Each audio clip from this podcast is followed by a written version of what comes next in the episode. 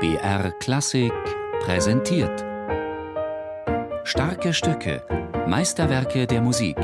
Immer samstags um 17 Uhr auf BR Klassik.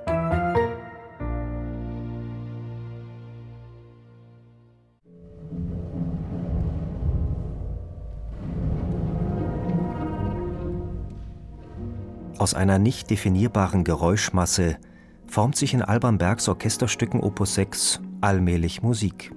Ein Schöpfungsakt, bei dem das Fagott ein erstes Motiv bildet.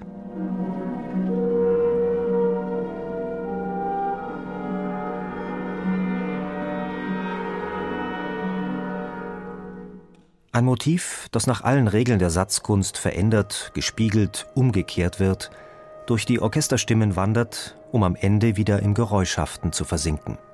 Berg schrieb seine Musik als Antwort auf die fünf Orchesterstücke seines Lehrers Arnold Schönberg, ein Gesellenstück des 29-jährigen Schülers für den Geburtstag des Meisters.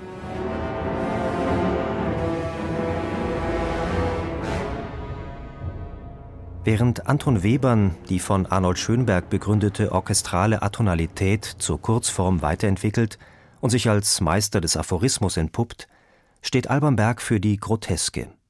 Vor dem Hintergrund des Verfalls der K&K-Monarchie komponiert Berg ähnlich wie Gustav Mahler aus einem parodistischen Blickwinkel.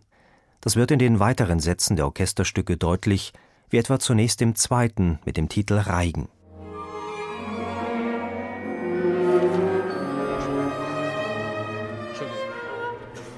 Wissen sicher alle, der Berg hat nicht nur viele Affären gehabt, sondern er hat vieles davon ja auch musikalisch in seinen Partituren versteckt. Wenn man zum Beispiel Lulu anschaut, das geheime Programm von Lulu, weiß man auch, warum der Schönberg sich dann geweigert hat, das Stück fertigzustellen. Und es wäre schön, die Andeutung, das Ganze soll ja letztendlich dann unglaublich erotisch und sexy klingen. Die Andeutung ist da wesentlicher, als wenn das sehr konkret klingt. Das heißt, bitte alle diese Schweller, die kommen nur so ganz leicht. Das Erotisch wie nur möglich. Plötzlich gefällt Ihnen die Musik. Von Beginn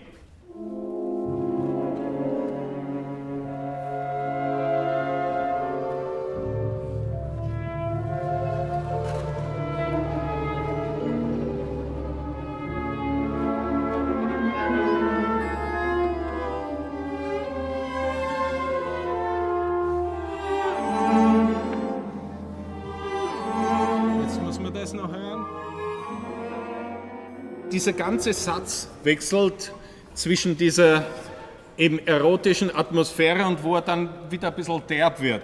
Also wenn Sie zum Beispiel spielen in den Geigen dieses da da da da da da di badam bam bam, wo er ganz genau haben will, dass es so richtig zum Stampfen anfängt dort, dieser Ländler. Dürfen wir bitte nochmal von 24? 24 bitte? On.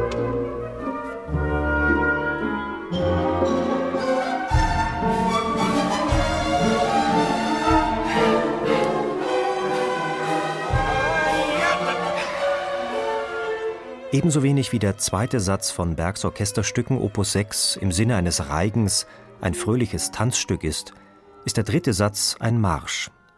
Das Markante fehlt gänzlich. Es geht um eine musikalische Brechung der tradierten Form, eine Verzerrung.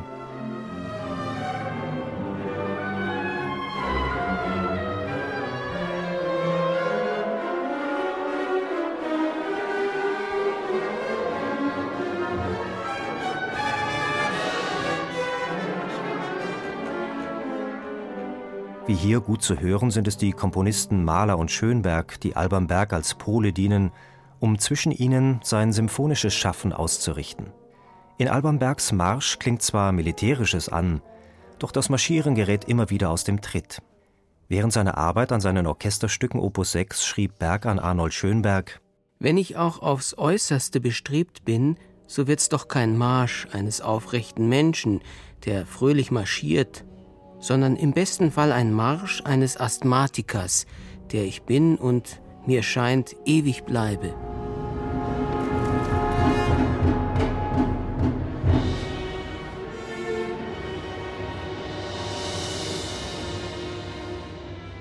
Was den österreichischen Dirigenten Franz Welser-Möst bei der Arbeit an Alban Bergs drei Orchesterstücken besonders auszeichnet, ist eine analytisch-akribische Herangehensweise an die Musik.